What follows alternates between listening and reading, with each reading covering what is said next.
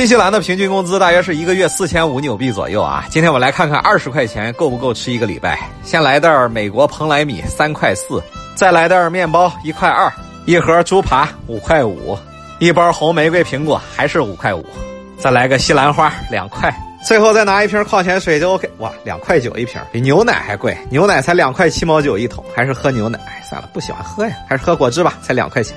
怎么样？大家觉得我这二十块钱有荤有素的，还可以吧？今天新西兰的各路母亲们以在网络上传递巧克力的方式来庆祝母亲节，那结果当巧克力传到一位女士手里的时候，竟然被她独吞了啊！那刚好下一个就是要传给总理阿登姐，那阿登姐没有拿到巧克力就表现得很伤心啊！结果就好多的新西兰人纷纷线下留言说：“你是一位伟大的母亲和领导人，你带领新西兰走出了困境，我们要邮寄巧克力给你。”在新西兰买东西很多都是本地的比进口的贵，特别是大蒜。